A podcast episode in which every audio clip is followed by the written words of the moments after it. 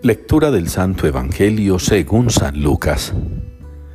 En aquel tiempo dijo Jesús a sus discípulos, Comprended que si supiera el dueño de casa a qué hora viene el ladrón, velaría y no le dejaría abrir un boquete en casa. Lo mismo vosotros estad preparados porque a la hora que menos penséis viene el Hijo del Hombre. Pedro le dijo, Señor, ¿dices esta parábola por nosotros o por todos? Y el Señor dijo, ¿quién es el administrador fiel y prudente a quien el Señor pondrá al frente de su servidumbre para que reparta la ración de alimento a sus horas? Bienaventurado aquel criado a quien su Señor al llegar lo encuentra portándose así. En verdad os digo que lo pondrá al frente de todos sus bienes. Pero si aquel criado dijere para sus adentros, mi Señor tarda en llegar, y empieza a pegarles a los criados y criadas, a comer y beber y emborracharse, vendrá el Señor de ese criado el día que no espera y a la hora que no sabe, y lo castigará con rigor, y le hará compartir la suerte de los que no son fieles. El criado que conociendo la voluntad de su Señor, no se prepara ni obra de acuerdo con su voluntad, recibirá muchos azotes. Pero el que sin conocerla ha hecho algo digno de azotes, recibirá menos. Al que mucho se le dio, mucho se le reclamará. Al que mucho se le confió, más aún se le pedirá.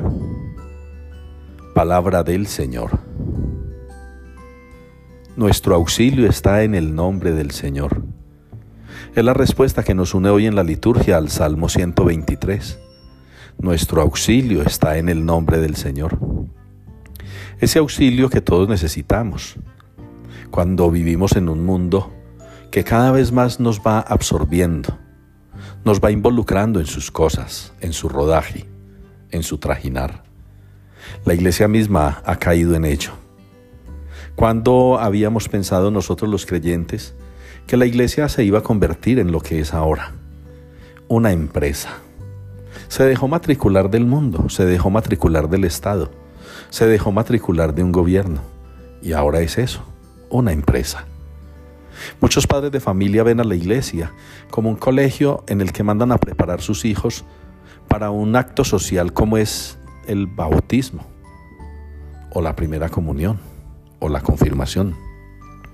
Muchos eh, creen que los cursos de formación son cursos que tienen como meta una graduación, que son los sacramentos.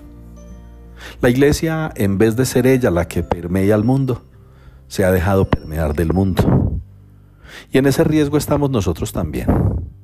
Cuando vivimos una iglesia a nuestro modo y amaño, a nuestro capricho y embeleco, empezando desde el Vaticano hasta la parroquia más sencilla de nuestra arquidiócesis.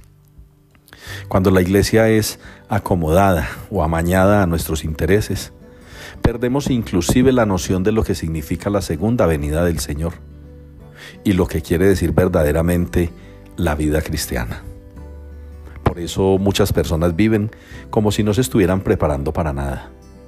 Por eso muchos católicos viven o intentan vivir sin darse cuenta que la vida en este mundo, esta vida terrena y pasajera, es solo un camino hacia la casa del Padre un camino por el que nos podemos fácilmente perder si no caminamos orientados por la iglesia y por Jesucristo, sino a nuestro capricho y amaño, no haciendo de la iglesia una guía, sino muchas veces un instrumento para nuestro propio eh, beneficio. Qué bueno que le hagamos caso hoy al Señor y que las palabras del Salmo de verdad nos calen dentro. Nuestro auxilio es el nombre del Señor. Él es el único que nos puede preservar del pecado, que nos puede liberar de ese peligro tan latente que es caer en las redes del mundo. En vez de ser nosotros los que cristianicemos el mundo, es el mundo el que ha mundanizado el cristianismo. Y así no tenemos cuándo, cuándo evangelizar realmente, concretamente. Y sin ello jamás podrán ni siquiera los creyentes comprender que la vida es una constante preparación para la venida del Señor, de la cual nadie sabe ni el día ni la hora.